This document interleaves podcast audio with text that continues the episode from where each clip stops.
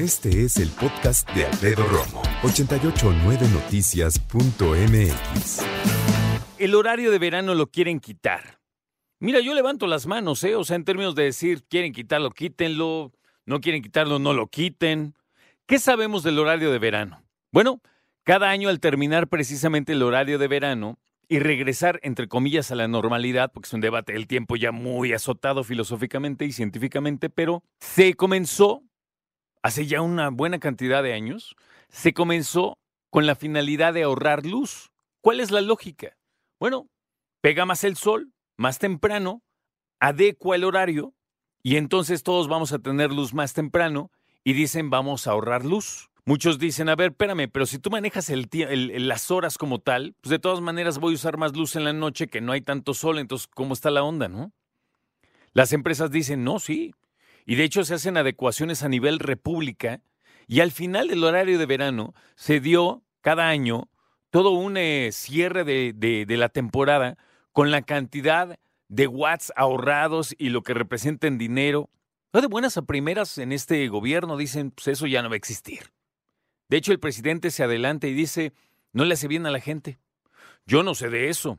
¿Saben quién sí sabe? El doctor Eduardo Calixto, médico cirujano, doctorado en neurociencias y postdoctorado en fisiología cerebral en la Universidad de Pittsburgh. Antes que nada, Doc Calixto, ¿cómo estás? ¿Qué tal? Muy buenas tardes, querido Alfredo. Un abrazo, muy bien, amigo. ¿Y tú? Bien, afortunadamente me surgió la duda y quise acudir a ti. Y te lo agradezco de antemano porque quiero saber qué pasa en nuestro cerebro con esto del cambio de horario. ¿Funciona, no funciona? ¿Nos viene mal, no nos viene mal? ¿Cómo ves? Tengo que decir abiertamente, aquí se abren dos puntos esenciales, unos que serían lado, un lado positivo y un lado negativo. Si vemos del lado positivo, evidentemente cuando el cerebro tiene más luz, cuando ejerce un horario con más luz y lo aprovecha más, el proceso de liberación de algunos neurotransmisores, en especial la serotonina, funcionan, digamos, en una proporción mayor.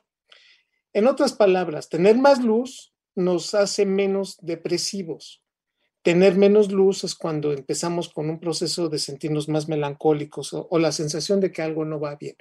Pero, lejos de eso, este horario interpreta una mayor entrada de luz en etapas más tempranas. Pero por otro lado, si lo vemos en esa, digamos, en esa dirección, querido Alfredo, queridos amigos de 88.9, tengo que decirles que liberamos más cortisol y nos estresamos más. A este punto, entonces, Alfredo, tú me dirías, ok, entonces, doctor, quiere decir que adelantar el horario significa que podemos ser más estresables, nos sentimos más incómodos, podemos incluso cambiar el horario de, de, la sensación del hambre o de la plenitud cuando estamos comiendo algo. La respuesta sería sí. Pero ahora, a estos dos puntos, el positivo y el negativo, queridos amigos 88.9, por más que adelantemos el horario o lo atrasemos cuando nos toca ya atrasarlo, ¿verdad, Alfredo? Que hasta sentimos bonito cuando decimos, ah, ya tengo la hora. Me van a regresar la hora, decimos, ¿no? Van a hacer la hora que me, debían, sí. Y, se siente uno así bonito, así, ah, ya, hoy sí ya descanso más. Es meramente psicológico el asunto. Ya sea cuando la adelante o la atrase, en cuestión de 72 horas promedio, el cerebro se adapta a esos cambios de horario. En otras palabras, el cambio, la fluctuación neurofisiológica que tenemos las modificaciones cardiovasculares que podemos generar, las alteraciones inmunológicas que podíamos inducir con una disminución de, la activación inmunológica, con una sobreactivación cardiovascular, con un cambio en la liberación de algunos neurotransmisores que modifican nuestra conducta y algunos eventos naturales de nuestra activación cotidiana, en 72 horas se adaptan. ¿Esto qué quiere decir? Que eventualmente, aunque ya cambiemos el horario y ya tenemos una semana, ya nos adaptamos a él. Por lo tanto, el impacto directamente sobre una modificación importante no la vamos a tener. El acabar el, horario, estos cambios de horario, el modificarlos o el no modificarlos, realmente son 72 horas las que nos tardamos en adaptarlo. Por lo tanto, esta modificación de ya no tenerlo o que ya no vayamos a hacer modificaciones eventuales, pues el, el proceso es, no vamos a tener esos tres días, ¿sí? De modificaciones y el cerebro no va a recibir ningún beneficio en términos generales por cambiar el horario, por regresarlo, etc.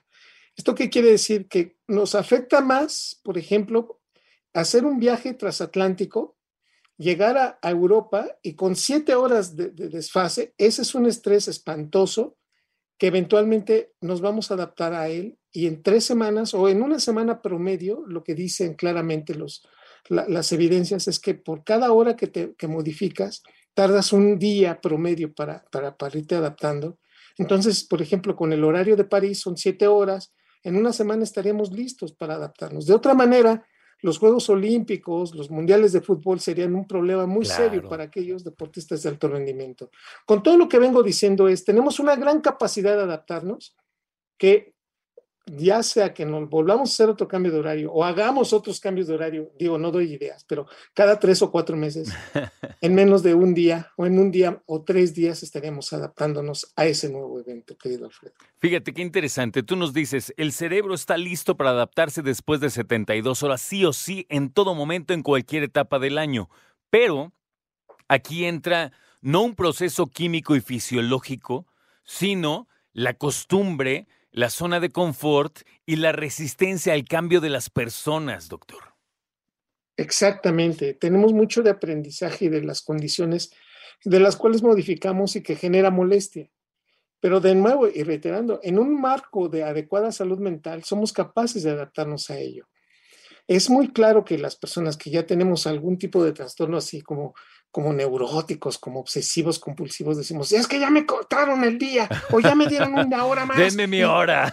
Denme mi hora. Y Alfredo, dime que son las cuatro. En ese punto tendría yo que decir claramente, es una manera de adaptarnos. En realidad el cerebro ya se adaptó.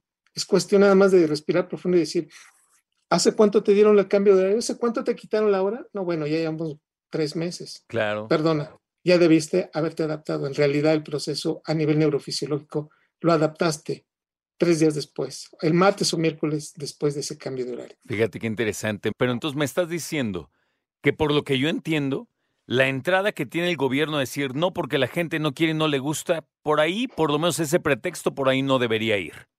Exactamente. Y ser un poquito más cuidadosos porque en realidad, pues, el impacto biológico no lo tenemos. ¿Cómo, cómo nos lo quieren decir? Exactamente. Porque podríamos nosotros contradecir y decir, con todo respeto, el cerebro, una persona y su cerebro tiene 72 horas para adaptarse. Que nos sigamos quejando, que, que nos queramos agarrar ya así, aferrar a la hora que me quitaron, esa es otra cosa. Nuestro cerebro tres días, vámonos, ya está, ¿sí? Perfecto. Así es, mi querido Alfredo. Muchas gracias, Doc Calixto. Que te vaya muy bien. Un abrazo, abrazo para todos. Gracias. El doctor Eduardo Calixto nos dice entonces que si el gobierno dice que es porque nos quejamos y que cuesta trabajo y le hace mal a la salud a la gente, eso no es cierto. Escucha a Alfredo Romo donde quieras. Cuando quieras. El podcast de Alfredo Romo en 889noticias.mx.